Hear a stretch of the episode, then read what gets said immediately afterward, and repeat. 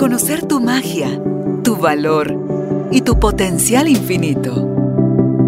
Recordar que ya eres lo que estás buscando y que hay un propósito más grande en todo lo que te sucede. Conectar con tu cuerpo, tus emociones y el poder de tu vulnerabilidad. Esto es Carolina, la mujer de hoy. Presentado por Carolina Alcázar. Espacio creado para ti. Tribu de Almas Conscientes, bienvenidos al estudio de Carolina, la mujer de hoy. Felices y muy bien acompañados acá en el estudio con nuestra invitada de hoy, la licenciada en psicología Lesbia González. Ella es psicóloga familiar, es logoterapeuta, es tanatóloga y es experta de terapia en pareja. Y hoy vamos a hablar con Lesbia sobre el tema cuando el amor no basta, porque uno dice a pan y cebolla cuando uno se quiere. No es cierto. No es cierto. Hay situaciones por las que hemos de atravesar en pareja que tristemente yo creo que todo esto debería suceder antes de que elijamos formalizar una relación ya de pareja, ya sea para convivir bajo el mismo techo o para formar ya una familia, para procrear nuestros hijos. Entonces, creer que el amor lo aguanta todo, que el amor, bueno, ahí está en la Biblia, pero ¿qué hay en ese amor que dice basta? Ese amor que dice negociemos, que dice aquí hay cosas, hay cartas que hay que tomar eh, de las que nos tenemos que hacer cargo.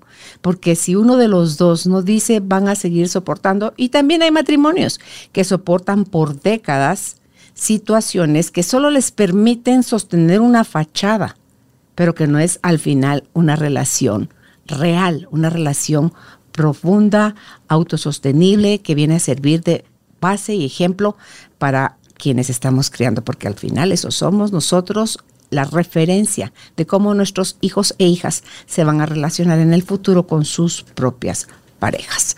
Así que si estás listo y lista para aprender, nosotros estamos listos, listas para empezar. Bienvenidos, bienvenidas. Lesbia, qué alegre que, que estés nuevamente con nosotros para hablar de un tema que para mí es esencial. Gracias Carolina, gracias por la invitación. Yo muy contenta de estar de nuevo contigo y con todos los que nos escuchan. ¿Y qué te digo del tema? Creo que a veces eh, pareciera como chocar con nuestra creencia de que con dos que se quieran, con uno que coma basta. y, y, en el paso del tiempo nos damos cuenta que, que solo, solo el amor no alcanza. Pero tenemos que reconocer que nos afecta mucho eh, todo un sistema que hace como un romance perfecto de que se miran a los ojos y que como que por arte de magia desaparece todo y que los problemas se desvanecen con un beso. Eh, eh, te estoy narrando escenas de películas, de cuentos de hadas, de princesas, y esto se lleva a la realidad.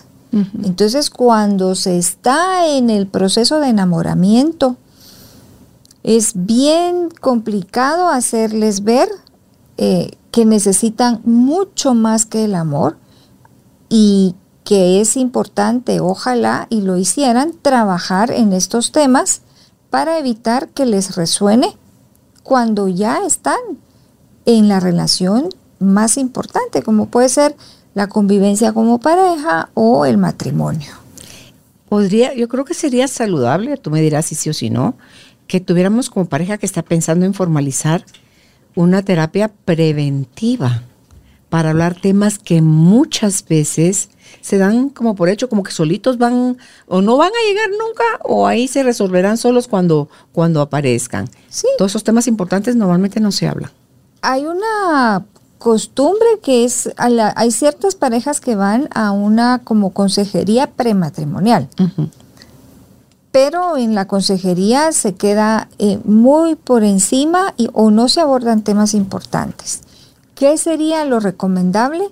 Que las parejas que se están comprometiendo, que se consideran con potencial para hacer o dar un paso más, hicieran un proceso de terapia como pareja y obviamente individual.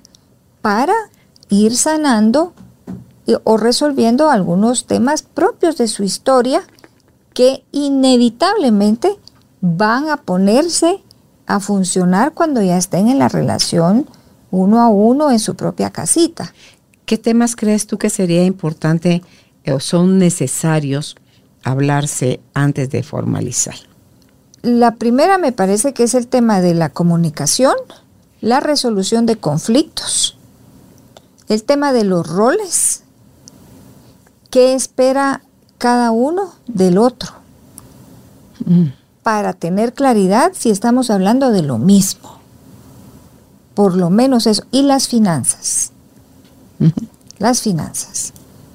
Porque eh, a veces llegan con secretos en el área financiera que aparecen y es desestabilizador, ¿verdad? Pero fundamental el tema de la comunicación. No hacemos mucho énfasis en el tema de la intimidad sexual porque eso al principio de la pareja fluye, muy normal, ¿verdad? Es en el paso de los primeros dos, tres, hasta cinco años que el tema del apetito sexual o pasión, por así decirlo, va cambiando. Que hay que ayudar a entender que la pasión, así como al principio, no se puede sostener. Esta va a cambiar, pero que la pareja puede ser muy intencional en mantener una vida íntima muy interesante. Pero al mero principio, eso no les, no les hace falta pero sí necesitan estas, estos temas que te acabo de mencionar. Sí, pienso yo ahorita que te escucho qué tanto será realidad eso y qué tanto será mito. Porque si ya de entradita tú vas a empezar tu relación con, nunca has tenido un orgasmo con tu pareja, ya estabas activo sexualmente durante el noviazgo con esa persona, no has tenido un orgasmo, te sientes eh, o, no te sientes respetada o respetado o te con mucha exigencia, ni siquiera tienen el mismo apetito sexual, ni la misma educación sexual, ni ningún. Entonces se está asumiendo porque, ay, porque el enamoramiento y las mieles del inicio y da, da, da. yo veo hoy tantas personas lesbias que no, ¿veis? 20, 30 años de casados y nunca con su pareja sí. han tenido eso. Lo que sucede, eh, concuerdo contigo, pero es en el paso del tiempo que empiezan a, hablar. Bueno, y, yo encuentro especialmente mujeres que me dicen, pero, pero ¿qué es un orgasmo, pues? ¿Con cuántos años de casada? Bueno, 10, 15. Pero en la educación sexual nunca le dijeron que era, unos, que era un orgasmo. Es hasta que convive tal vez con otras mujeres jóvenes o de su contexto que empieza a oír y dice, pero eso nunca lo he sentido yo. Pero ha dado por sentado que la vida sexual es plena así como ella la ha tenido, porque no hay información, educación o parámetro de comparación. El otro día oí una entrevista de una española. y ella la experta, la española. ¡Qué barbaridad! Yo que te digo que aparentemente he tratado el tema en programas. Yo tenía conciencia de mujer en Radio Mía, que duró dos años con sexóloga, con urólogo, con ginecólogo, y las cosas que yo le oía decir a esta mujer era tan desmitificante que yo decía, wow, pero qué bendición y qué maravilla tener un exceso a esa información, educarte. Educar. Desde la verdad y no desde la, se eh, supone, y el debería y la expectativa. Y que son sociedades eh, eh, en extremo, ¿verdad? Nuestra sociedad sumamente conservadora la gente joven nos llama hipócritas, ¿verdad? Yo todavía digo, no, no tan así. Llamémonos conservadores. Pero en cuanto a educación sexual, es punitivo, tiene una connotación de sucio. Entonces, cuando tú educas en este tema o escuchas, ay, no, eso no se habla, uy, no. Entonces, el concepto que tomas es de que es malo, es sucio. Y luego, un tema de que si sientes placer, entonces casi que estás pecando. Cuando esto somos seres sexuados, ¿verdad? Pero, pero en nuestra cultura no... Pues ya es hora de salir de eso, hay que salir de eso. Bueno, de hecho ves a las nuevas generaciones, mm, no les da problema, es la generación, dos, tres generaciones antes que y a las mamás a veces se nos ponen como los ojos cuadrados de, ay, oír, ¿verdad? Y está cambiando. Pero dentro de la relación de pareja sí pasa que, que dice, bueno, yo estoy plena, pero cuando empiezas a hablar del tema, te dice, pero eso yo no lo he sentido. Ay, pero eso tampoco. Porque va más allá, lesbia, cuando, y hago énfasis ahí, porque cuando estás con mala comunicación y empieza el distanciamiento y, es, y, si siguen aumentando las expectativas y eso se sigue enfriando, el sexo paga el pato. La relación sexual en pareja paga facturas altas. Y entonces como que hay una varita, yo soy la, como yo soy mujer, él me tiene que venir a rogar, o como él es hombre, él siempre tiene que querer, o como, o sea, como esos podemos tratar las finanzas igual, el empezar a asumir y podemos tratar la resolución de conflictos. Ese para mí es, es medular. Vital, sí. Es medular. Sí. Porque hay quienes resuelven desde el silencio. Hay quienes resuelven desde la indiferencia, desde la amenaza. Otros sí quieren hablar, otros desde la victimización. Entonces, y creen que están resolviendo bien, pero en realidad lo que están haciendo es atacándose y no hay resolución de conflicto. En la resolución de conflicto es básico, es fundamental escuchar y reconocer qué regla hay en mí que el otro quebró y que me molesta. Porque por eso es que algo me molesta, porque el otro hizo algo, pero el otro sabe qué es lo que me molesta. Y muchas veces en la comunicación no hablamos claro. Queremos que el otro entienda mi mirada, mi semblante. Es que si me conociera, sabría cómo me siento. Eso no existe. La adivinación no existe y en la comunicación es bien importante identificar estas distorsiones cognitivas con las que crecimos, que las creemos y así funcionamos en esta otra relación. Y que no hay que olvidar que el hombre tiene una forma cableada a su cerebro muy diferente a la nuestra. Un cerebro masculino y femenino son exactamente iguales en cuanto a inteligencia, pero a la forma como están diseñados, el varón, eh, sus terminaciones nerviosas de comunicación entre los hemisferios es de este grueso y el de la mujer es de este grueso. Esto quiere decir dedo a tres dedos. que el cerebro masculino es una instrucción a la vez, despacio, tranquilo. El cerebro femenino está constantemente mandando mensajes, viendo todo, pensando en todo, porque tiene mucha intercomunicación entre sus hemisferios. Y es muy rico en la lectura del lenguaje no verbal. El hombre no tiene eso. Entonces, vemos serios conflictos cuando la mujer la pareja, la esposa dice, él le pregunta, ¿tienes algo? Y ella le dice, no. Y ella pretende que él lea este semblante. Ajá, la este cara que hizo. Lo entiendes tú. Mm, y otra mujer, como mujer, sí. Porque ese es un lenguaje nuestro. y em, esperamos que él entienda que si yo digo no, es, que le estoy diciendo sí. Y, ah, para él es, es no. Claro. Es no. No, ahí no tengo nada. Pero yo es que si hubieras escuchado mi tono de voz, para ellos no existe eso. Entonces, qué complicado es en el tema de la comunicación, la neurociencia, ¿y quién nos habla de eso? Yo me vine a enterar. Cuando lo estudias. Cuando lo estudié, pero ya había tenido los encontronazos de, de que no me entiende, ¿verdad? Que uno entra a un salón y ve algo y los voltea a ver y Y el otro así como, ¿Qué? ¿qué? Y, y genera molestia porque no, se, no te entiende. Y sabes que lo que lo aumenta todavía, esa distorsión que nosotras entre mujeres no lo contamos. ¿Vas a creer que mi marido o mi novio que y, y, y nosotras sí nos comprendemos? Entonces, ¿verdad que sí tengo razón?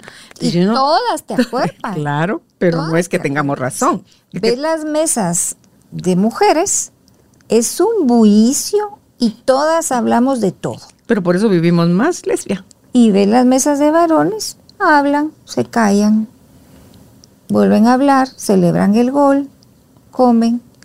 Es una mesa de varones. Pero, ¿cómo hacer congeniar esto? Necesitas habilidades de comunicación. Claro, claro. Entonces, es temas a hablar, la comunicación, la resolución de conflictos, los roles que cada uno va a jugar, qué esperan el uno del otro y las finanzas. En tu guía dice, ¿cómo pasa una pareja de la ilusión a la desilusión, del encantamiento al desencanto, de la satisfacción suprema? Es que estoy tocando el cielo con las manos, al por amor de Dios, ya paren el mundo que me quiero bajar, dijo la Mafalda. Entonces, ¿cómo porque esto no sucede de un rato para otro o hay parejas en las que sí es como magia, como pasa con los misóginos, que era mega dulce, encantador y en la misma luna de miel o al regresar de la luna de miel, o sea, va a depender del... Mira, dos cosas.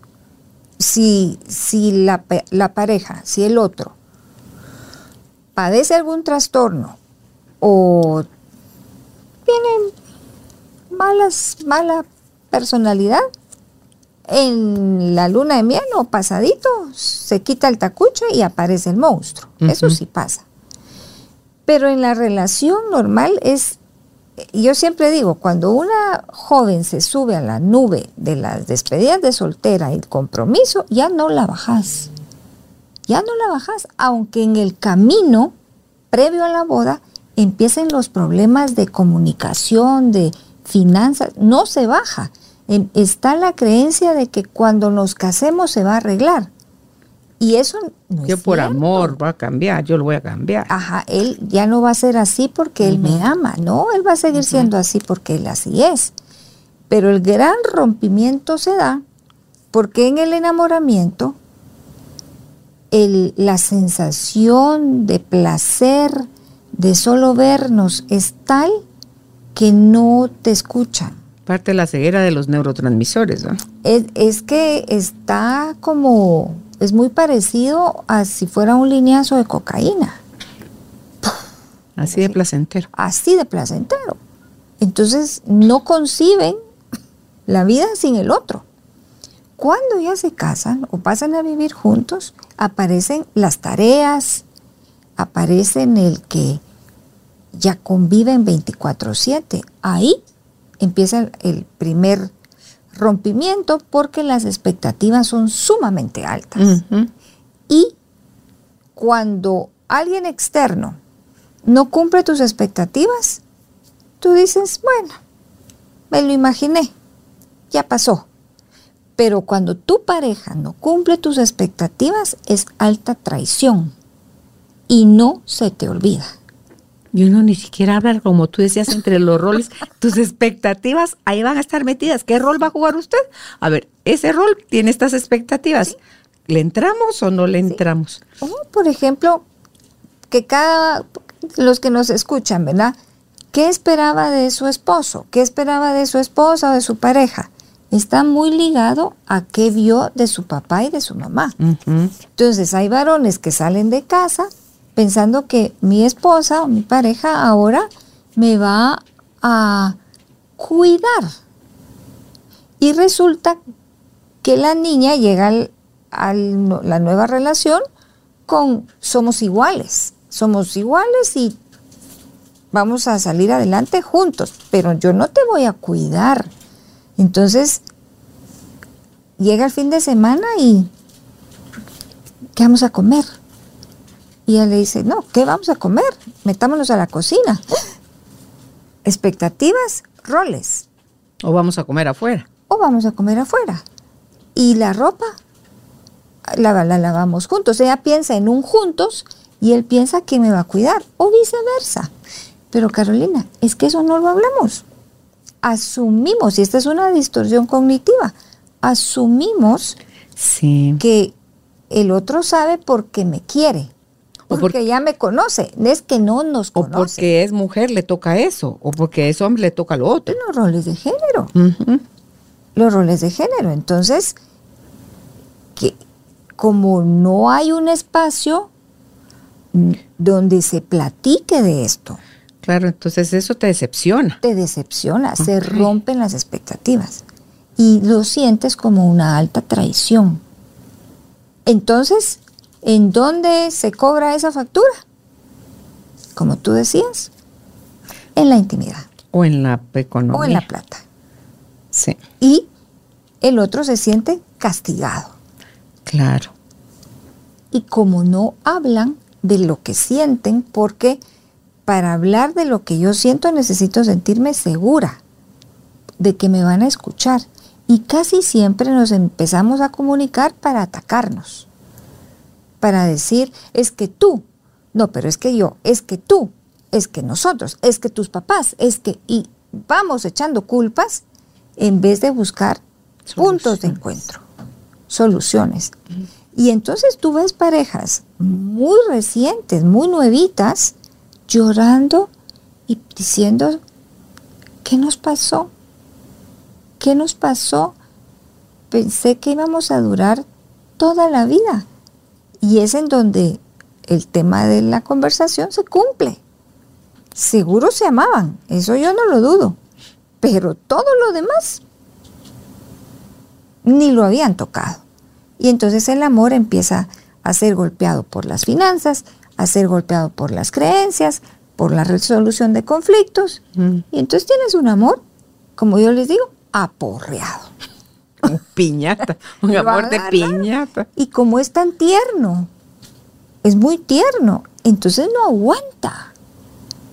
Y esto hay que trabajarlo, pero es bien doloroso porque es hasta que están en la- el proceso frustrados, sintiéndose, nos equivocamos, que aprenden de estos principios de, de relación, que dicen, ah, ah, ¿verdad? Hay libros de, que hablen sobre los principios de relación.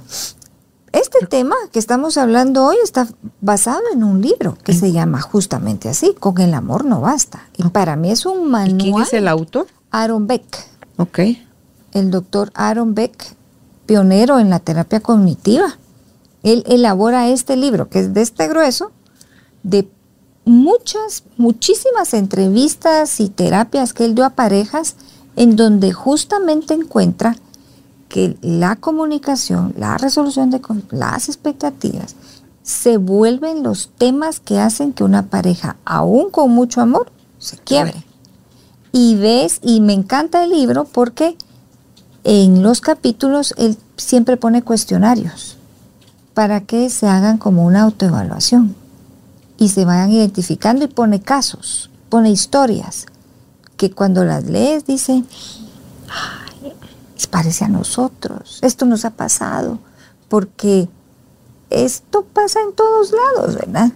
Es, es un manual y es muy fácil de leer y se llama justamente Con el amor no basta. Ok. Me parece de los más completos que hay, que es una belleza de libro, súper recomendado. Las que andan ya pensando en formalizar, vayan, cómprense el libro, Cómprense el léanlo. libro.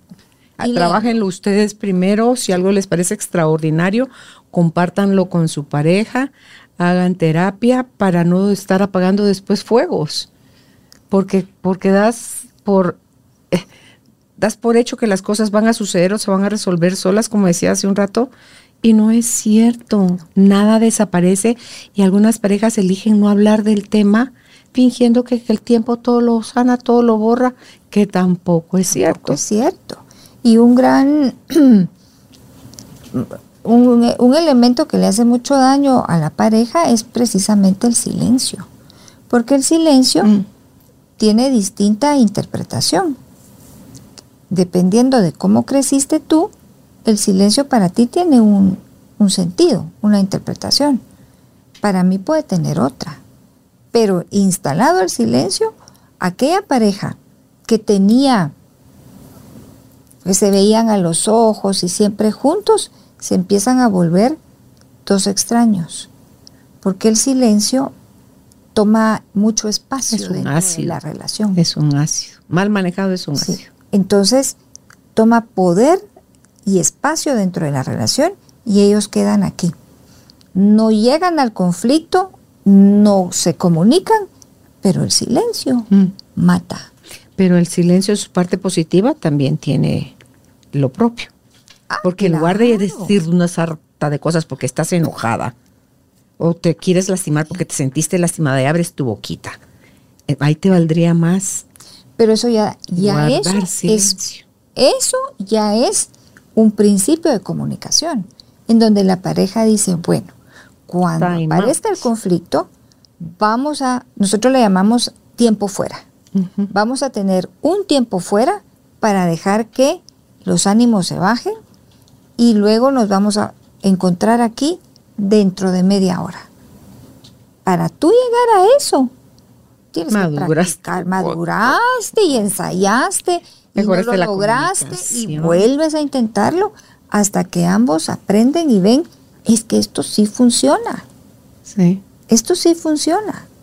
¿Qué señales debemos esperar o estar atentos a que sean como que las primeras banderas rojas de, híjole, ya entré a terreno movedizo? Bueno, creo que una de las primeras señales es ya no hablan, ya no comparten. Ya no se comunica. Y hay que ponerle mucha atención a que ahora tenemos un elemento que interfiere en la relación, que es los dispositivos electrónicos. Entonces, puede que estemos juntos en la casa, pero no estamos juntos, porque hay parejas que pasan adentro de la casa, pero cada quien está en su celular. Y el celular no les permite comunicarse. Que dicen, pues no estamos peleando, pero no están juntos. Es que estar juntos es compartirse, no compartir, es compartirse. Entonces, esto hay que ponerle mucha atención, la calidad de tiempo que se invierten, porque el tiempo es uno de los recursos más caros hoy por hoy. Entonces, en la revisión de tu día, ¿a qué le dedicamos tiempo? Y si no hay un tiempo con mi pareja, porque me la me diluyo en todos, menos con mi pareja, esto hay que ponerle atención. Alerta. Alerta.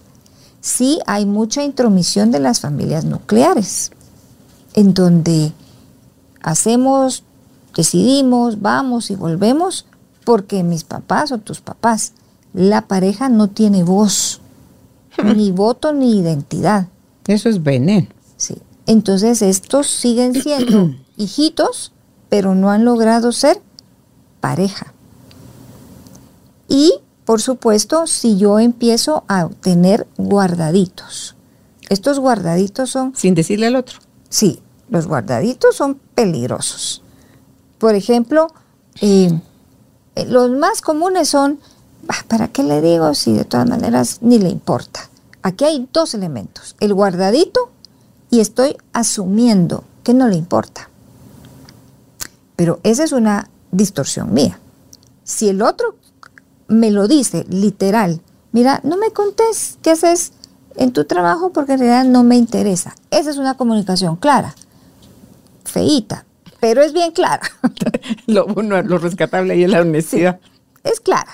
Sí. Pero si no me ha dicho nada y yo por mi crianza, por mi experiencia y por mi distorsión cognitiva o mi percepción, asumo que no le importa, entonces es doble y me lo empiezo a guardar. Y me pueden pasar cosas muy buenas y... ah. Y esos guardaditos hace que entonces, en vez de unirnos, empezamos a tener como vidas paralelas en donde el otro no sabe nada de mí, ni yo de él. ¿Y por qué no se lo cuento? Y aquí está un pilar que nos tiene que hacer ruido, la confianza. Es que si se lo cuento va a ser problema. Pero eso es un- una distorsión, es adivinación. ¿Y qué No, y a lo mejor sí va a ser problema, pero entonces, Pero se lo tengo aunque, que aunque, la, aunque la experiencia te dice cada vez que yo he dicho, ta, ta, ta, me lo toman a mal y no es expectativa, no es adivinación, es así sucede. es. Por ejemplo, viene el fiambre y la pregunta que hace ruido, ¿dónde vamos a comer el fiambre? ¿En la casa de mis papás? No, en la casa de mis papás. Bueno, cómanselo en su propia casa. Es que si ya tenemos nuestra casa, ¿por qué siempre tenemos que ir a la casa de los papás y las mamás? Por lo menos en alguna ocasión, pero una pregunta como esa, cuando genera tanta tensión, las personas, los miembros de la pareja se empiezan a poner nerviosos. Y entonces ya, ya no somos de interactuar, sino de reacción. Y entonces ya llego yo con los De malas. por delante, ¿no? porque hay que hablarlo. O si vamos a hablar de las finanzas, de los gastos, del presupuesto. Y si en mi casa, cuando yo era niña, las finanzas las llevaba mi papá unilateralmente, y yo llego a mi matrimonio, lo que yo aprendí es que él maneja las finanzas. Y yo lo puedo aceptar. Pero ¿qué si él es un gastón y nunca le enseñaron a manejar el dinero? O es un tacaño. O es un tacaño. Y, y las finanzas, esto sí se tiene que hablar desde el principio. Bueno, todo se tiene que hablar desde el principio. Pero nuestra cultura es con que se quieran, ya, felices todos. No alcanza. Y, y mira, es así, yo les digo, es estrepitoso verlos caer, doloroso, porque a veces son cosas realmente sencillas, pero ya llegan muy golpeados. Y, muy y- golpeados. y esa filosofía del aguantar, porque el amor Sí. todo lo soporta. Dios santo. Y, y es que esta filosofía de aguantar está muy ligada a esto es para toda la vida. N- No se puede acabar, porque entonces aparecen otras creencias aquí a la par que no te puedo decir yo son buenas o son malas, pero a veces sí pesan mucho. Y hay familias en donde el tema de la tradición o de "Ah, en esta familia nadie, eso ahí se vuelve a aguantar. Y en realidad, si vas a estar en una relación de pareja, sí debe de haber amor. O sea, el vínculo perfecto es el amor, pero no te alcanza. Claro, es que el amor sostiene cosas, pero tampoco te columpias. Pero es que también, ¿cuál amor? ¿El amor romántico? ¿O el amor ágape? No. ¿O el amor real que ni conocemos muchas veces porque venimos de mal aprendizaje, de malas experiencias, de malas expectativas, Sí, de malas... fantasías. De exceso, sí, de las señales que obviaste porque eran claras tus banderas rojas durante el noviazgo, te lo demostró hasta el cansancio. No, siempre le vamos a encontrar una justificación al por qué la otra persona hizo lo que hizo o dijo lo que dijo. Porque yo me creo el, este tema de que él va a cambiar o ella va a cambiar porque me ama. No, señores, no, el- la persona cambia porque quiere cambiar, por sí misma, porque elige cambiar. Y para sí misma, no Para para sí detener al otro. Claro. Es que cuando cambias para detener al otro, retener al otro, eso es maquillaje. Eso no va a durar. Porque de todas maneras se puede ir. Claro. Y entonces, ¿qué pasa si se va? Entonces regreso a como yo era. Entonces el cambio no fue por convicción, fue por conveniencia. Y esto no aguanta.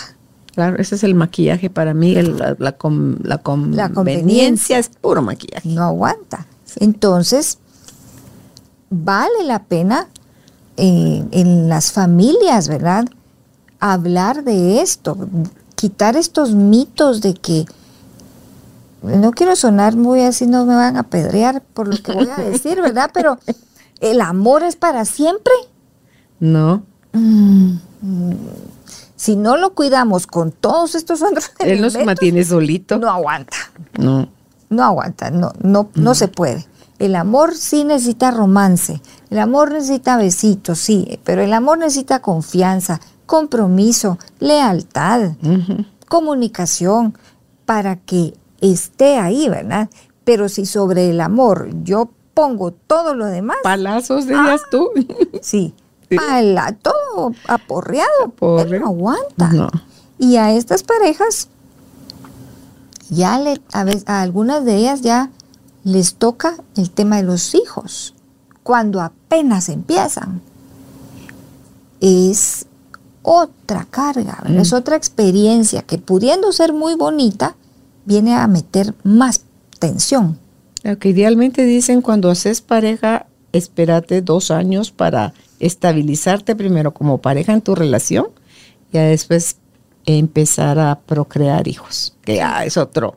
Ya solo salir cada quien de su casa a vivir Ah, juntos ya es un acomodo. Y ya meter a los hijos es Ah, otro, acomodo. otro. Y según van avanzando los hijos en edad, son otros acomodos. Según la economía, es otro acomodo. Te contaba al comenzar, ¿verdad? Que mi hermano, su bebé tiene tres meses y cuando llegamos era muy chiquita Emma. Y yo lo, yo lo había afligido y, me- y él me dice, así, así, mira, me dice, pero ¿cuándo ya, ya, ya son más estables? ¿A qué hora ¿Cuándo se va a casar? cuando ya, ya sabe uno qué es lo que quiere. Yo tenía, y viajamos con mi hija y yo volteo a ver a María Paola y le digo, ni así sabes qué es lo que quiere. Así que prepárate, hermano, le dije, porque en cuanto llegue a los tres meses y digas, ah, ya duerme de corrido, se le altera el sueño porque ahí vienen los dientecitos. Y después se le altera todo porque ya come. Entonces, el cambio es una cosa Está garantizado. sí. hasta que se hacen grandes y todavía ahí. Entonces, una pareja no solo es para estabilizarse, que se recomienda esperar, es para disfrutarse. Porque en cuanto llega los niños, esta pareja cambia, Sí. Cambia. Y fíjate que cuando vas en, en ese abanico de tiempo y vas pasando todas esas etapas y llega la etapa en la que los hijos se van, que esa es una linda etapa también, Sí. cuando los hijos se van y ya te quedas solo con tu pareja, haces cosas, es, es, es hasta más bonito. Sí. ¿Por qué? Porque hay más madurez, hay más plata, hay más tiempo, hay más libertad, hay, hay menos otro tipo de esos compromisos que lo detenían a uno con los hijos. Entonces dice uno, a lo mejor, por lo menos yo hablo por mí, cosas que yo no pude ser recién casada o los primeros años porque yo me casé de 15 Sí. y Álvaro de 18 y ya con un embarazo en camino, entonces nos privamos obviamente de un montón de cosas, desde vivir cosas de la adolescencia. ¿verdad? A ahorita yo tengo 64, él tiene 67 y vivimos cosas que todavía tenemos la energía, tenemos la salud, tenemos el, el gusto por hacer esas cosas. Entonces dice uno también, o sea, lo que no lo vivimos allá, tampoco estamos tan viejitos No. como para no disfrutarlo o hacerlo ahorita. ¿no? Sí, no, y, y- pero para llegar a esta etapa, vaya que se han tenido Ah, que picamos, trabajar. picamos, eh, un montón de cosas. picamos ¿verdad? piedra. No todo ha sido color de rosa, tampoco todo ha sido vivir una tormenta, No. Pero este subir y bajar en la relación ha requerido muchísimo esfuerzo de ambos y mucha flexibilidad. Cuando mantienes tus roles o tus creencias rígidas, rígidas, se quiebra. Y es, y yo escucho cuando dicen, no, pero es que en mi casa sí era, es que en mi casa sí era. Sí, pero esta ya no es ni su casa ni la de la suya, esta es nuestra. Entonces hay que abrir los, los límites y volverlos flexibles para adaptarnos a este nosotros, que es el reto de la pareja, porque llega un yo, llega otro yo y el yo yo, pero no, aquí nos volvemos un nosotros y para eso requiere flexibilidad. En nuestra sociedad, la etapa del nido vacío, hay mamás que, hay mujeres que, que lloran porque su rol ha sido ser mamá. Y cuando no has cuidado la relación de pareja, entonces Te quedas en el aire. eh, no te quedas así como el señor que vive conmigo, ¿verdad? Pero, pero ya no, ya no somos nada, pues, y ya no hay un no hay nada en común. Y entonces empieza este proceso difícil de a los 55, 50 años, darte cuenta que te quedaste separada, aún estando juntos. La pareja tiene que cuidarse mucho a lo largo de toda su relación. Y no tenemos una educación de este nivel. Asumimos, ya nos casamos, ya la logramos. No, eso no es cierto. A esta relación hay que invertir. En los cuentos de hadas nada más. y vivieron felices por siempre, como así? Y se acabó el cuento. Sí, sí, y no es cierto. No es cierto, pero eso es lo que oímos. Sí, sí. Y vivieron felices para siempre y se acabó el cuento. Entonces, ah. empiezas a formar... El cuento apenas empieza. empieza a formar la idea de que con casarnos se acabó el cuento y vivieron felices para siempre. Hay que educar en que estar en pareja es la relación más importante, pero requiere muchísimo, muchísimos detalles, atención. todos los días. Todos los días. Tanto el día bonito, que qué rico es vivirlo, como el día no tan bonito. Y luego tenemos esta peculiaridad los seres humanos que tiene la persona haciendo 99 cosas bien, hace una, arruina una. Y ya es todo aquí, siempre tú. Entonces, entonces, y todo lo bueno y todo lo que había pasado lo mandas a la basura en un monazo. El refuer este enfoque en lo negativo y la sobregeneralización, ¿verdad? Tú nunca, por una cosa, nunca, tú siempre, jamás. Y estos absolutos quiebran. Hay que hablar muy en este tema de la comunicación, aprender a hablar de lo que está pasando en el aquí y el ahora. Y eso nos cuesta más a nosotras que a ah, los hombres. Ellos van, son más puntuales en eso. Sí, es Nosotros somos históricas. Uno, dos, y todavía le decimos, a ver, ¿en qué otra vez yo he sido brava? dígame, dígame, deme otro ejemplo.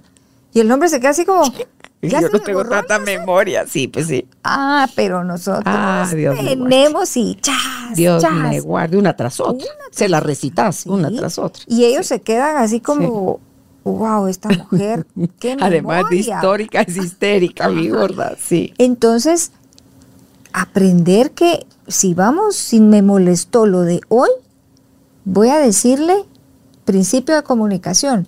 Siempre hablo en primera persona yo hoy me sentí incómoda cuando usted no me jaló la silla para sentarme. Bye. Y entonces viene tu petición. ¿Podrías, por favor, tener ese gesto conmigo de jalar la silla? Para mí es importante que usted siempre me abra la puerta del carro. Bye. Ya le hizo saber, sin juicios de valor, el segundo principio de comunicación. Juicio. Juicio de valor. ¿El primero era?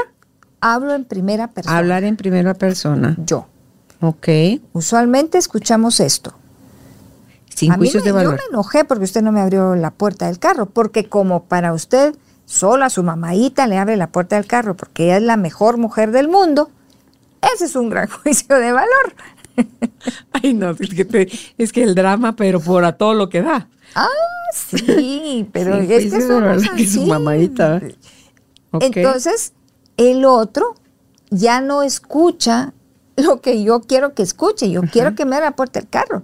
Él se queda con la otra parte del mensaje. Atacaste a su mamá. Ah, claro. Ella te metiste en terreno peligroso. Entonces te va a decir, con mi mamá no se meta. Y uno dice, ah, pero no le importó que yo quiero que me abra la puerta del carro. Es que ya no. Es que no lo oyó. Ya no, lo, oyó. Claro, se quedó en el ataque. En el ataque. Claro. Entonces, siempre digo, lo que yo siento y evito los juicios de valor. Y le digo, ¿qué quiero? Claro, así, clarito. Va uno por el Mac, ay, cómo me gustaría un café. Y él sigue de largo. No, dijo, mi amor, podemos parar a comprar un café. Exacto. Podríamos parar, quisiera un café de Mac. Entonces ya llega uno así enojado a la casa porque no me entendió el mensaje de que yo quería un café. Y el otro dice, pero ¿y por qué viene bravo así? No pasó nada. Claro, claro. Uno en ruso y otro en chino, claro. Aprendamos, por favor, a las mujeres, a las señoras, no hablemos chanfleado. no nos entienden. No. Y esto nos Entre molesta. mujeres Ah, nos entre diríamos, mujeres sí. ¿querés café? ¿Querés que pasemos a algún lado? Sí. Y si encima te querés poner más mujer ahí de, no, yo solo decía, ay, no, por Dios, ¿tú por qué lo traes a colación? So- Solo mira, con que en- entre las amigas uno se mira y dice, se te antoja. Ya me entendiste. Y pasamos Y a comprar café. Claro. Pero si yo le digo a un hombre, se te antoja, él va a pensar otra cosa que se le antoja. Lo que Hablando de antojos, dame a escoger, prefiero otra cosa. ¿Verdad? Y uno Sí. dice, ¿y quién está hablando de eso? Pues es que para el hombre el sexo es número uno. Y yo le digo, ¿se te antoja? Yo estoy pensando en el cafecito. no le puedo hablar en grises. Y no es que no sean inteligentes, son muy inteligentes, pero ellos van una instrucción, otra instrucción, otra instrucción. Y nosotros vamos, somos un radar desde que entramos y vemos todo. Y después le decimos, ¿viste ¿Viste la que estaba cosa? sentada ahí? ¿Cuál? Él, ¿Quién? No la viste. Y creemos que nos dice que no porque para que no darse color. Sí. o porque sí. no le no me Sí. pone atención. No, es que no funciona así. Tan sencillo como eso. Entonces, la lección, primera persona, sin juicios de valor. Ok. Y nosotros todavía les enseñamos, eh, y por eso lo dejo acá, que cuando yo estoy escuchando, y este es el ejercicio de escuchar, porque lo primero era cómo hablo. Y luego cuando él me está diciendo algo, mi ejercicio es no, es- escucho sin defenderme. Escucho sin atacarlo. Y escucho sin justificarme. Usualmente cuando el otro está hablando, yo estoy empezando a preparar mi argumento, ya sea para decirle, ahorita que termine de hablar, le voy a recordar que la vez pasada él me lo hizo a mí. Entonces yo ya no lo estoy escuchando, ya estoy preparando mi argumento. Y usualmente va en cualquiera de estos tres. O quiero defenderme, o quiero atacarlo, o quiero justificarme. Sí, esa no es una escucha generosa. no es una escucha generosa. Yo tengo que escucharlo y, y creo que esto es lo que más nos cuesta. Porque se trata de concentrarme en lo que me está diciendo. Y por, por nuestra forma de ser, me empiezan a salir todas, las- se me abren todas las gavetitas de eso. Todos tus juicios de valor Todos con los que interpretas, sí. Toda mi memoria histórica. Sí, sí, sí. Y esto sí requiere mucho esfuerzo. Pero Mucha es presencia. Mucha presencia es, es ponerle atención. Para nosotras las mujeres, aunque tenemos muchos mensajes aquí adentro y nuestro cerebro está chi, chi, comunicándose, lo podemos hacer más fácil. Para el hombre, como nosotros hablamos mucho, él tiene que hacer más esfuerzo porque él a las Eh, eh. 100 palabras que hayamos dicho, él Perdió la ya atención. perdió la atención Ay, y no. dice, pero ¿qué me quiere decir de verdad? O sea, porque está Y entonces? ¿qué quieres? ¿A, a qué, Entonces, ¿Cuál es el punto? es más difícil. Mm. Y los expertos en comunicación nos dicen que las mujeres decimos al día más o menos 35 mil palabras. Y ellos, los varones, llegan, si mucho, a 7 mil. Entonces ya esto te dice que cuando hay una discusión y agarramos aviada, ¡ah! Agarramos avión. Sí, y nos vamos. Y ellos así como, sí, pero calmate, pues, oíme, calmate. No, que, que calmate, que voy a decir. Entonces ellos dicen, Me se quedan callados. ¿Qué? Y no me decís nada. Ay, no, Dios y, mío. y, y de- y ahí ¿Qué vamos. guerras? Ah, entonces ¿Qué ahora que guerras? ya no te importa lo que estoy diciendo. No, pues sí, no me dejas hablar. Ah, Habla pues. Y, los brazos empieza- cruzados. Y cuando empieza, vuelvo a interrumpir. Ay, no. Y así es Qué como se vuelven risa. las bolas, las bolas Sí, de sí, nieve. Sí, sí, sí. Insostenible todo. Y como que vamos a hablar ahí. Todo lo que me he estado guardando, llego al punto en que ya no me acuerdo por qué empezó la discusión. Y no sé cómo llegamos aquí.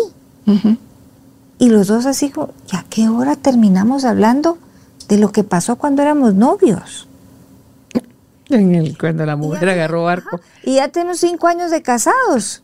Pero yo les sigo tirando la carta de cuando éramos novios. Por eso no hay que tener guardaditos. Si pasó algo, póngalo sobre la mesa y dígale, mire, no me, no, no me gustó lo que, la, la broma que me hizo, no me hizo Sí, sentir sí. bien.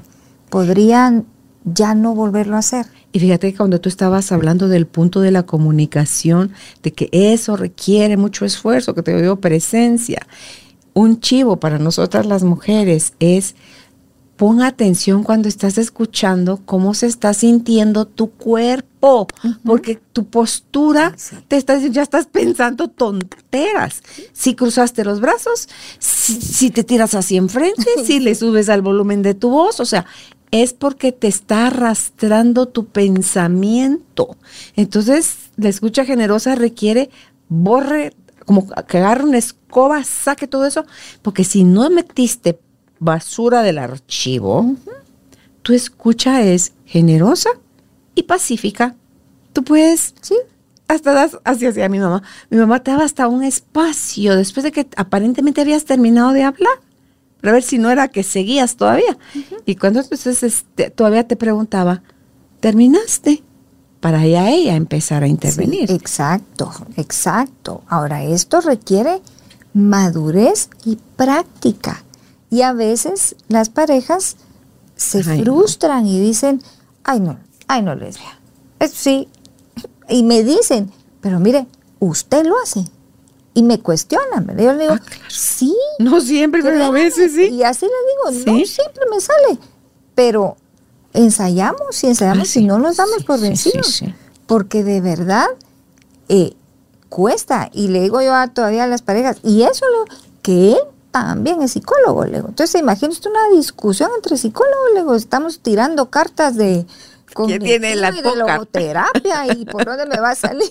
Y Fausto a veces me dice, pero yo no soy su paciente. No me hable así, ¿verdad? Porque uno saca la, la carta y hasta la actitud y digo, ah, fregado, si usted no es mi paciente, ¿verdad? me va a pelear con todo. Vamos a pelear de humano Ajá, a de humano. humano a humano. Entonces, pero sí se puede. Lo que pasa es que nos toca ser perseverantes. Mira, lesbia, y en todo esto que hablaste, hablar en primera persona, sin juicio de valor, escucho al otro sin defenderme, sin atacarlo o justificarme. ¿Cuánto afectan acá los malentendidos, las distorsiones cognitivas? Eso es hacer interferencia. Así, muchísimo. En la Para que comunicación nos hables de eso. siempre hay un emisor y un receptor. La comunicación se distorsiona porque en el medio hay un ruido, así le llamamos. Y este ruido son las distorsiones cognitivas y la percepción. La percepción que es el resultado de la experiencia de cada uno antes de. Entonces, estamos tú y yo, estamos aquí platicando, y tú volteas a ver para allá y por unos minutos no me miras a los ojos. Eso genera un ruido, porque yo, lesbia, puedo percibir, por Se distrajo. que tú no te interesa lo que yo estoy diciendo. Eso es un juicio de valor.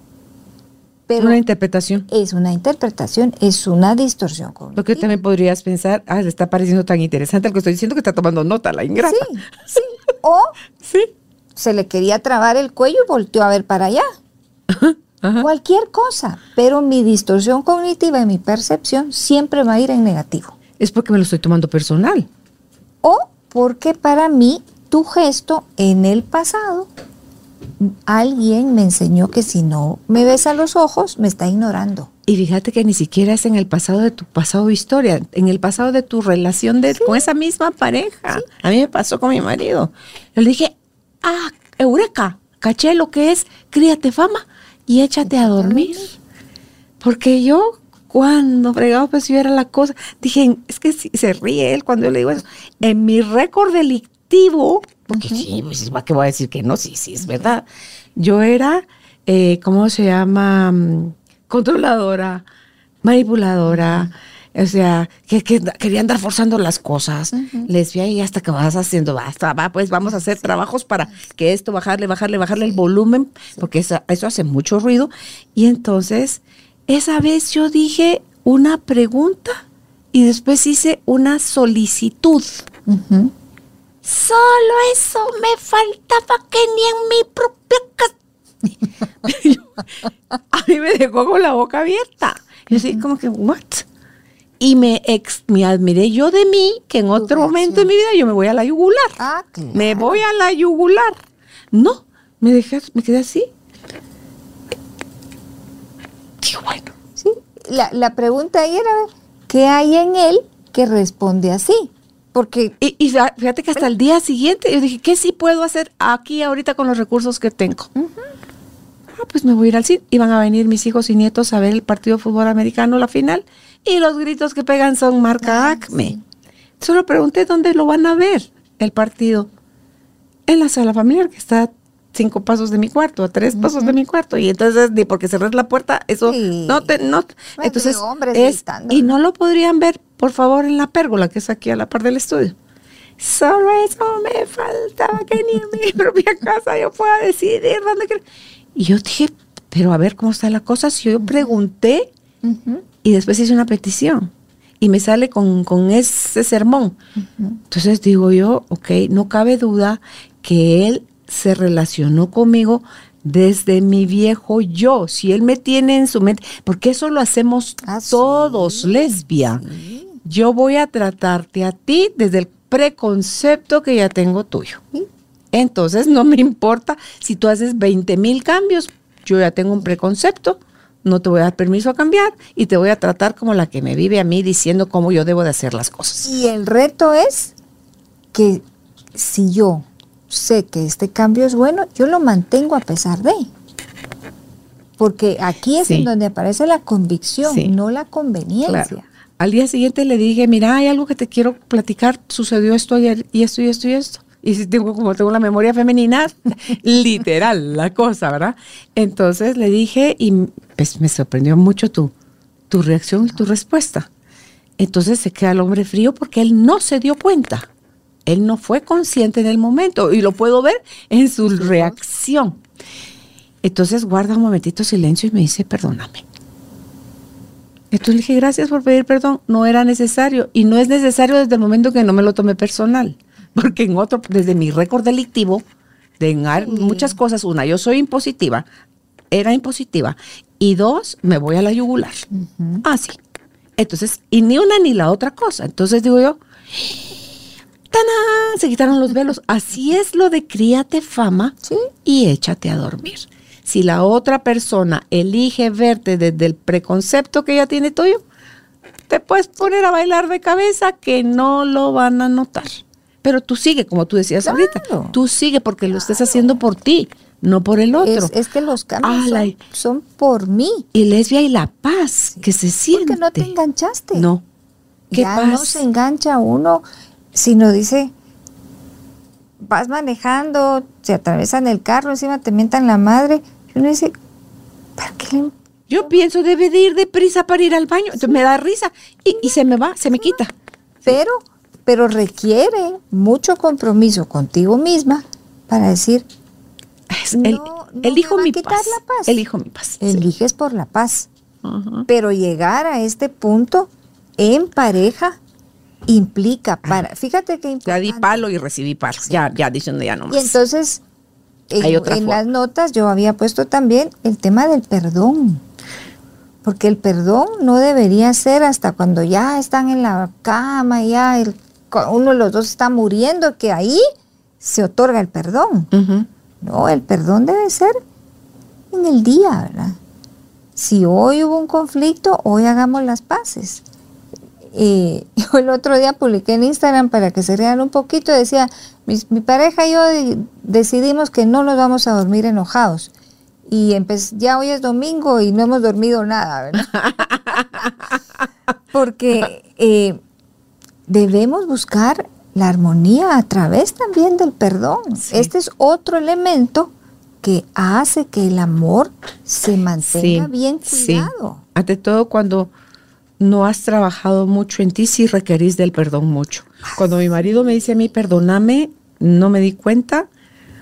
No digo, ni sentí chileno por su pedida de perdón porque no me no necesitaba, porque no me lo había tomado personal. En otro momento hay de aquel que consiga locura, Ah, no, se- no me pidiera perdón, perdón. Ah, no, sí. es que es terrible, porque una cosa está sumada a la otra, Sí, sí. lesbia. Entonces hacemos molotovs, porque esas son bombas caseras, las que hacemos para andar viendo cómo lesionamos, mutilamos a la pareja en lugar de ver cómo construimos, cómo apuntalamos o reforzamos aquello que dice uno, esta pared no va a aguantar otro temblor. Claro, pero eso es tener, eh, o sea, estar en una relación de pareja, pero trabajarla para construirla.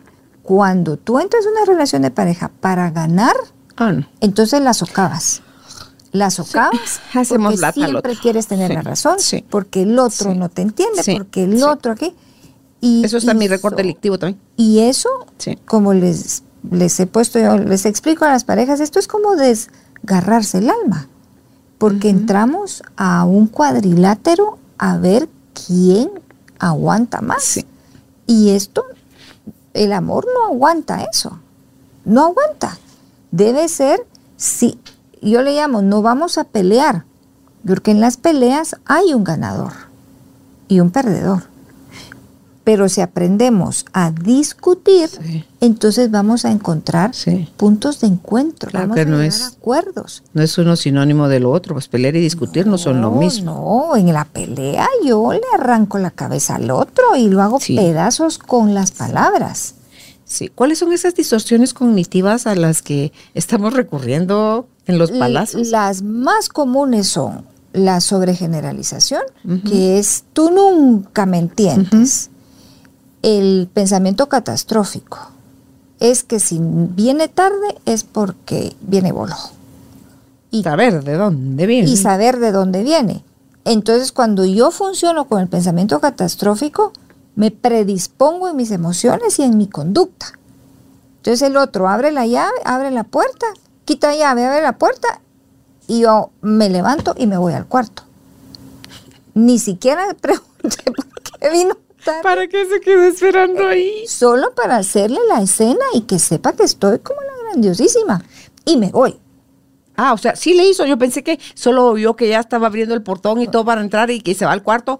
eh, solo estaba queriendo que no se le pasara a ver a qué hora era que él llegaba. Es que ah, es para hacer el para tango. hacer Ah, ok. ah, El tango de que Ok. mira que estoy brava, ¿verdad?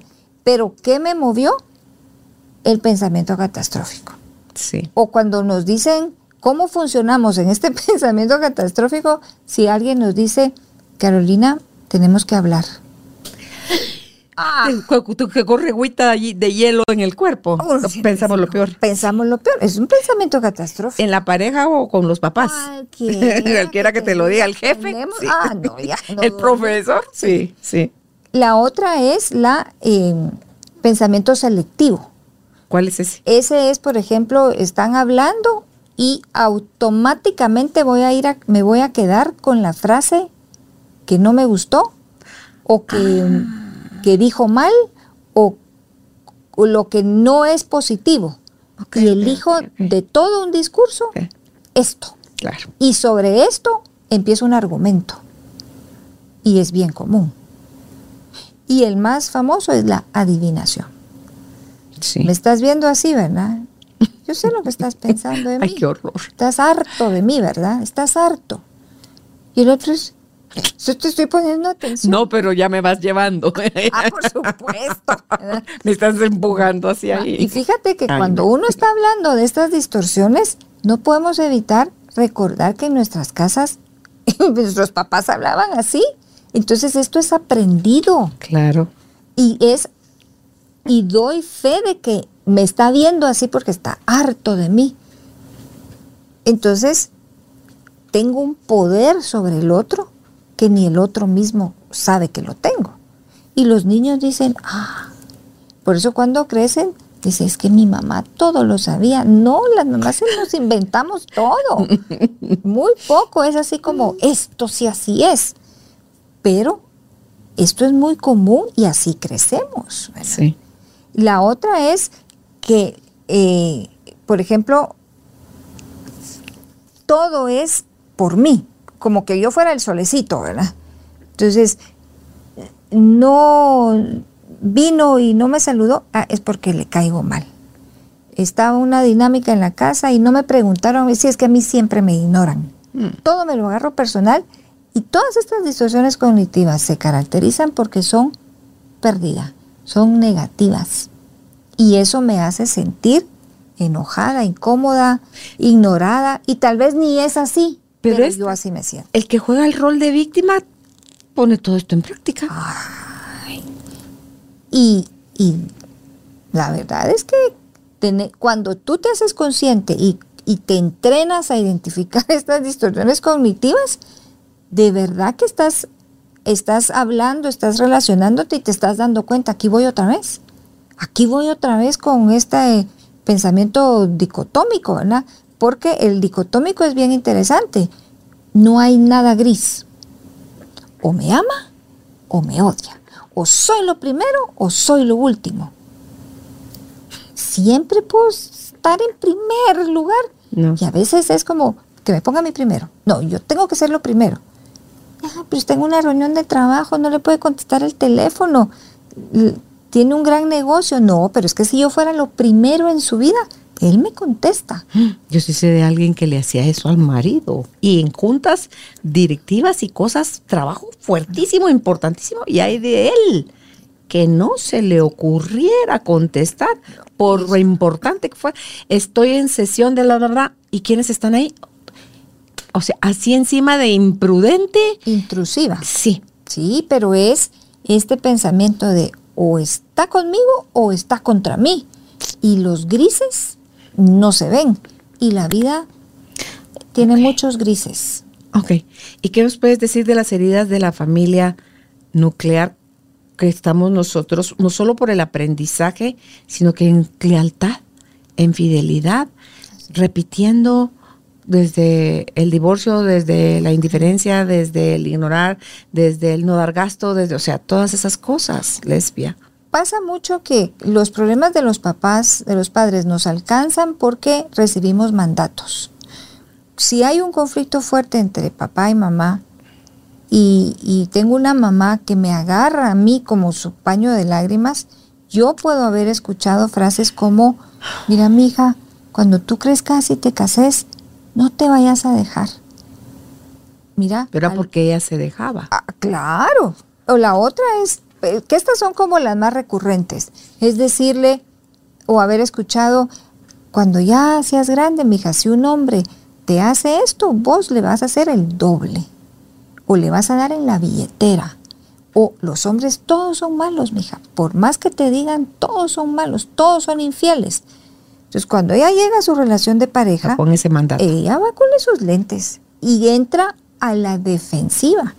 De novios eso no se nota, porque el éxtasis es tanto que lo vemos como el Estamos entumecidos, ¿eh? Pero cuando ya pasa el tiempo y entra en la relación de la vida real, ahí es en donde se pone los guantes y dice, este viene tarde porque de plano ya me está engañando, porque saber con quién está saliendo, porque mi santa madre me decía que todos los hombres son malos.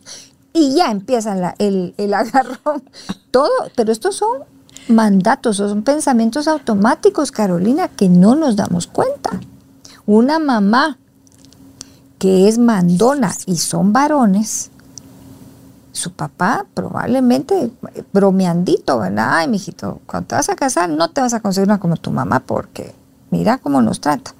Cuando se casa, aunque la señora no sea mandona, él entra en la defensiva. A mí ninguna mujer me va a mangonear. Tal vez no lo quiere mangonear, solo le dice, mira, recoge tu ropa, no la dejas en el suelo. A mí no me vas a mandar. Estas son heridas, hay otras más de fondo. Cuando papá abandona, cuando mamá abandona. Cuando violenta. O, o, es o hay violencia, o cuando la infidelidad en cualquiera de los progenitores es recurrente. Entonces, esta herida que me duele por haber sido hija, la meto con un miedo de que me va a ser infiel o con un enojo porque él fue infiel, papá fue infiel. Ok, entonces si fueron tan importantes los principios de la comunicación eh, para que se vaya tornando asertiva, o sea, son parte de esto, es eso que tú dijiste. Sí. O sea, ¿verdad? Hablar en primera persona, sin juicio de valor, escucho al otro sin defenderme, sin atacarlo o justificarme. ¿Le agregarías otro ingrediente aquí para crear ese super espacio de comunicación? De comunicación, evitar, eh, o sea, tratar de no comunicarse con su percepción. Es que la percepción hace mucho ruido. ¿Das un ejemplo? El, el tema de que ve su celular. O sea, si está hablando conmigo y ve su celular, para mí puede ser, por mi experiencia previa, saber con quién está hablando. Si soy celosa, ya me está siendo infiel con quien sea. Solamente si yo tuve, antes de casarme, tuve tres novios y uno de ellos me fue infiel y yo no resolví eso, a este yo le voy a cobrar esa factura. Y entonces ¿Con quién estás hablando? Ya me predispongo. Están con el ojo que ya se le sale del Ya me predispongo porque mi percepción es que a través del celular saber con quién está hablando. Entonces ya no disfruto mi almuerzo y ya me pasé en todo.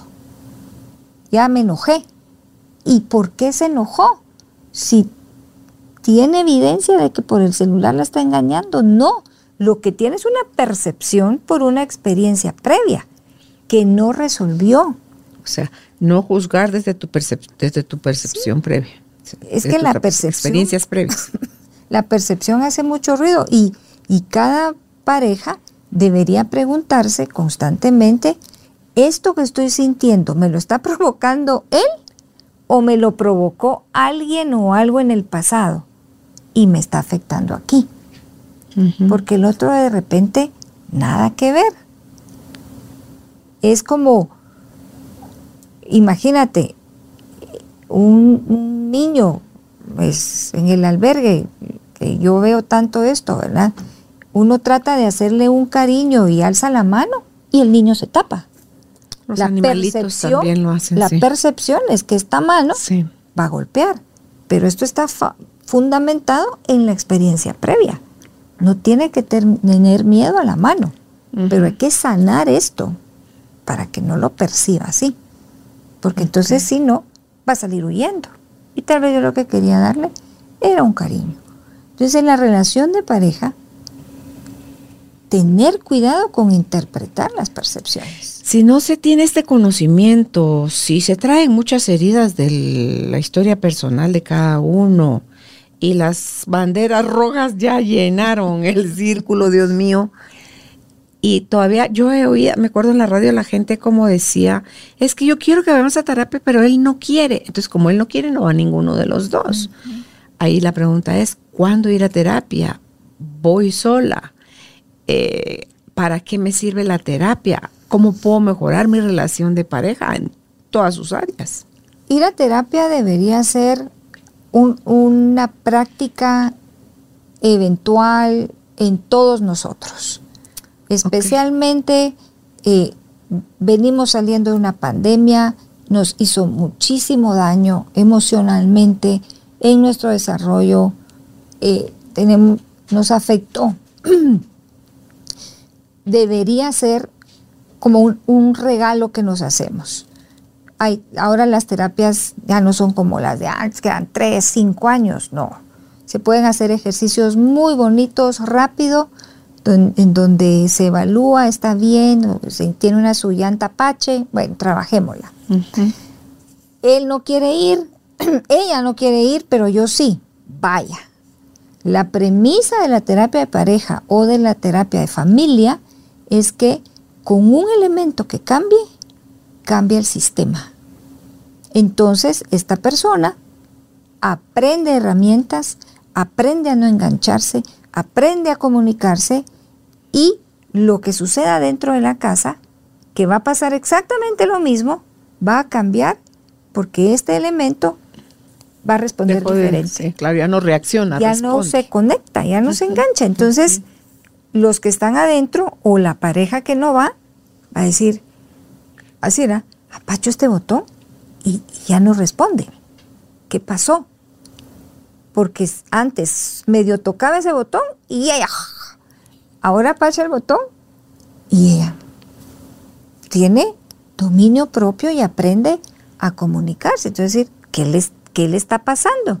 La dinámica cambia. Claro. Y no, que, y no es que se finge, ah, ya no me voy a enojar por eso. No, es que de verdad eliges tu paz, pero ya hiciste conciencia de otras cosas. Y es en donde el enojo, por lo que sea, siempre está. Pero yo domino la emoción. Claro, lo en un enojo descontrolado, el enojo me maneja a mí. tenemos cultura de explosiva.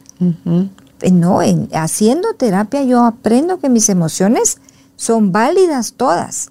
No las escondo, no las enmascaro, no las hago a un ladito ni las pongo en guardadito. Las vivo, pero las vivo en dominio propio y tengo control sobre ellas. ¿Para qué?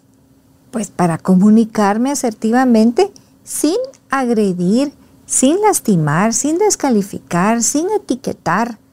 Porque cuando yo hago esto, aquí es en donde tú dices, aunque el otro quiera cambiar, yo ya lo etiqueté, este es o esta es, y así la quiero dejar. Pero muchas veces esta etiqueta sirve para que yo siga siendo como quiero ser porque entra la justificación. Es que si no fueras tan gritona, yo vendría temprano. Pero como siempre estás gritando, ¿para qué vengo? ah, entonces la etiqueta me sirve a mí. Ah, claro, pero el otro se acomoda ahí. Si aquí el pobre víctima soy yo. Y entonces ella Cambia tú, la que está mal. Sos, entonces en terapia tú escuchas, es que yo le grito porque siempre viene tarde. Y él, yo siempre vengo tarde porque ella me grita. y entonces te das cuenta que es un círculo. Aquel que quiere su paz rompe la conducta, rompe el patrón. Esa es la clave. Y dice, ¿por cuánto yo voy a seguir gritando? Yo quiero paz. Él es responsable de venir a la hora que debe de venir. Y ahí es en donde, aunque solo ella vaya, la dinámica cambia. Ella ya no grita. Yo me iría hasta dormir es que es lo que hay que hacer. si el sueño es sagrado, claro. Pues se vaya a dormir. Sí, pues Por supuesto. mañana si tengo curiosidad o él me quiere contar, ya me contará. Pero me voy a ¿Cómo te vas a quedar velando que el cuate llegue y cuando llega todavía me levanto para hacer el berrinche? No, aquellos que te levantan para que les des de comer a medianoche o las no sé qué horas, o las mamás que lo hacen con los hijos. Ah, bueno, algo que valdría la pena poner ahí en la receta es trabajar en los límites. Ahorita que hablas de eso. Okay. Porque los límites son individuales, ¿verdad? Yo sigo siendo una persona autónoma, soy un individuo y tengo autonomía, aunque esté en relación de pareja. Luego, la pareja, la pareja en sí tiene límites en, en los que ellos deciden quién entra y cuándo a su sistema familiar. Para que las familias que están a su alrededor no crean que porque son sus hijos ah, tienen derecho a entrar. Estas esta nueva familia tiene un límite. Y, y entre ellos, cada quien tiene su límite. Claro, sí, porque los hijos también te pueden poner límites a ti. Ah, por supuesto, pero en nuestro sistema familiar eh, las suegras o los suegros es como, ay no, si es mi hijo, yo llego a su casa, no, usted no puede llegar a su ay, que tienen hasta llave, tú dime. Sí, y cuando llegan los Ni esperan, ni invitan, ni nada, ahí está la doña. Sí, sí pero esto tiene mucho que ver con nuestro sistema guatemalteco. Es bien intrusivo y, y los hijos son así como vistos casi que como propiedad. Entonces se casó, sí, sí se casó, pero es mi hijo. Sí es su hijo, pero ahora es esposo, es esposa y tiene su propia familia. Y esto choca en estos oídos porque dice, no, nosotros somos su familia. Yo les digo, no, ustedes son sus parientes, pero su familia es la esposa y los hijos. Es con él y sus hijos. Y aún sin hijos, ellos dos son ya una familia. Ustedes son solo parientes. ¿no? Sí, y las señoras así como, no mucho les gusta, pero son los límites. Sí. Esta nueva pareja tiene que generar su propia identidad, sus propias tradiciones y las familias nucleares a veces no los dejan, no los dejan. La actualización como pareja es algo que se debería de estar haciendo, si no cada tres meses, mínimo cada seis meses, en conversaciones generosas, de escucha generosa, de habla respetuosa, de, de si hay que volver a poner límites, se cambian, si hay que poner nuevos códigos, se cambian, o sea, todo se puede, ah, no, porque ya dijimos cómo y así hasta que, no, si vamos cambiando todo el tiempo. todo el Y hablar tiempo. de nosotros. Las familias, las parejas, usualmente platican de los otros. Pues te enteraste y mira lo que pasó y esto. No, hablemos de nosotros. Pero hablemos de nosotros. ¿Cómo te sientes? ¿Hay algo que no ha estado muy bien en ti? Escucharse, porque Sí. eso es un acto de amor. Y mira la frase que da miedo preguntar es, ¿te sientes amado por mí? Sí. Y la respuesta que te dan es no, es No, o la otra pregunta difícil es, ¿te he lastimado? ¿Hay algo? Porque a veces lastimamos y no ha sido mal plan, pues. Pero pues se me fue la mano. Y si no me lo dice y yo no lo escucho, es muy probable que lo vuelva a repetir.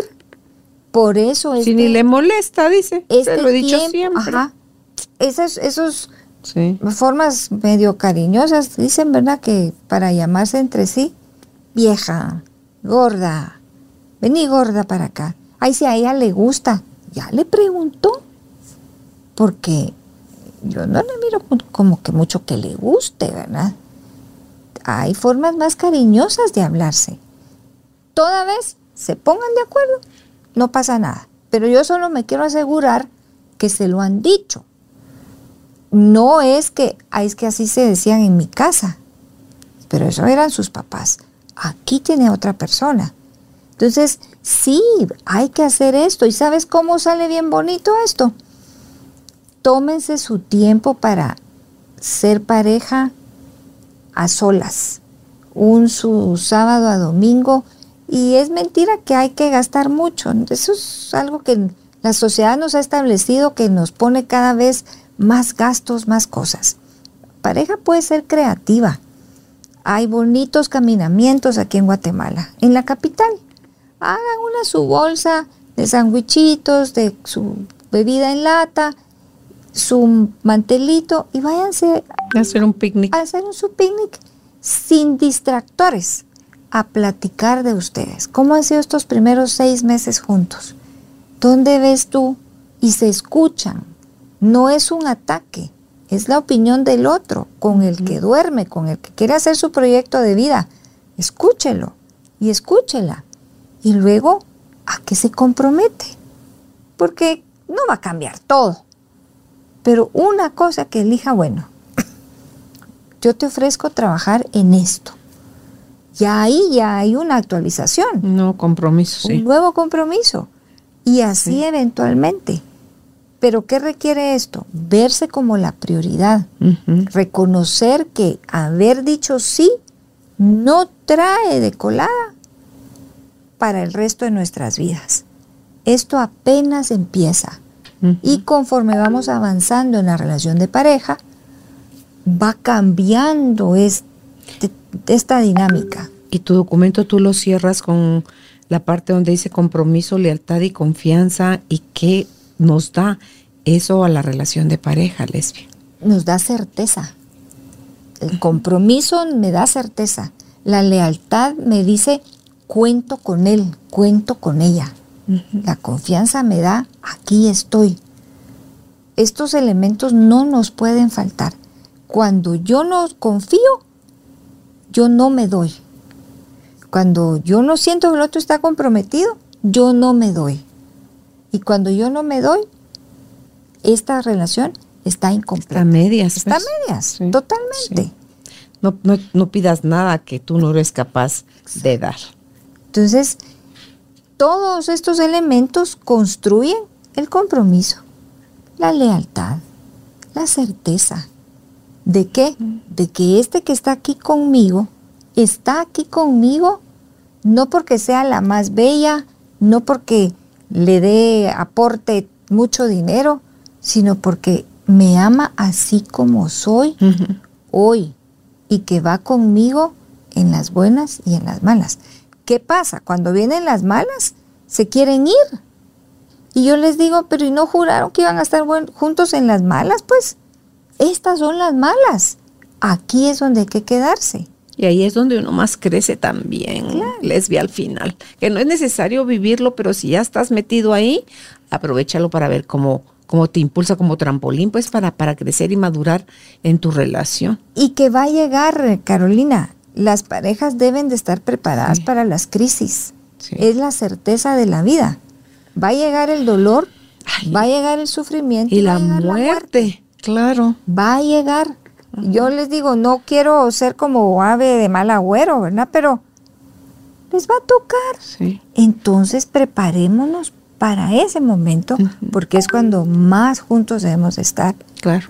Y acompañar. Y cuando lleguen esos momentos inevitables y tengamos que pasar por ese proceso de la pérdida, pues te vas a quedar con la satisfacción de el deber cumplido, de, otro, de, del haber dado lo mejor de ti, entonces no viene y si hubiera y por qué, todo el reproche, que eso no te sirve, desde el que viene de la culpa, eso no te sirve de absolutamente nada. Pero para evitar eso, hago esa revisión que tú mencionaste tan bonita, esa actualización y ese perdón.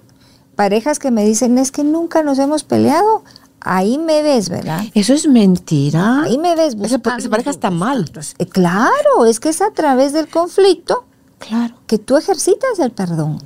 Claro, no, y, que, una pareja que diga que nunca han peleado, nunca han tenido problemas, ¿Esos están, viven juntos o de verdad son pareja? O están siendo auténticos, porque en la autenticidad tú te ah. dejas ver con tu luz y tu sombra. Y sí, pero ahí existió un proceso eh, hermoso. Estás hablando de, esas son relaciones que están en la maestría de la universidad, no son los que estamos cuando estamos en kinder, ¿verdad? Pero si nunca han discutido es porque a todo dicen sí, aunque por dentro oh, digan... Esa es bandera roja. Esa es una bandera roja. Cuando a todo digo sí, con tal de que no, no va a aguantar, va a explotar. Y es a través del conflicto, que no le deberíamos tener miedo, que crecemos. Y ahorita que tú estás mencionando el perdón, y si todo se lo toca estar perdonando, esa es mm. otra bandera roja. Es que esa es otra creencia equivocada. Yo puedo perdonar. De hecho, el perdón es bueno para mí. Lo que no estoy obligada es a que si el otro no quiere cambiar aquello que me lastima, no me tengo que quedar. Porque es bien difícil perdonar cuando constantemente me están rascando la misma herida. Pero la creencia es, es que ya te pidió perdón, perdónalo. Y a los seis Va perdonarlo, pero ya no te volvas ahí. o ya te pedí perdón, perdóname. Ajá. Y, y el proceso del perdón en todas las relaciones, yo siempre digo, es como el bálsamo, pero no aparece de inmediato. No aparece. Primero hay que quitar toda la emoción y entonces allá adelantito encontraremos el perdón. En la realidad es lo que primero que te ponen, claro. perdone. ¿Y qué hago yo con todo esto que no? No, hay que trabajar primero todo eso. Hay que trabajar. Sí, no, incluso eh, terminó en divorcio tu, tu relación.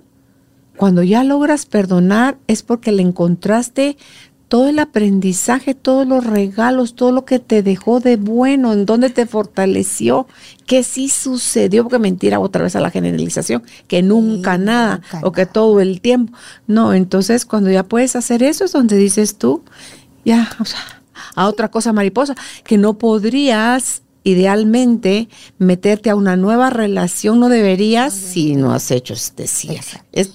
Y fíjate que bonito eso que acabas de decir, porque es a través del perdón, cuando ya se termina una relación por divorcio, que hago las paces con el otro por la parte que le corresponde, pero también asumo mi responsabilidad por lo que pasó. Claro.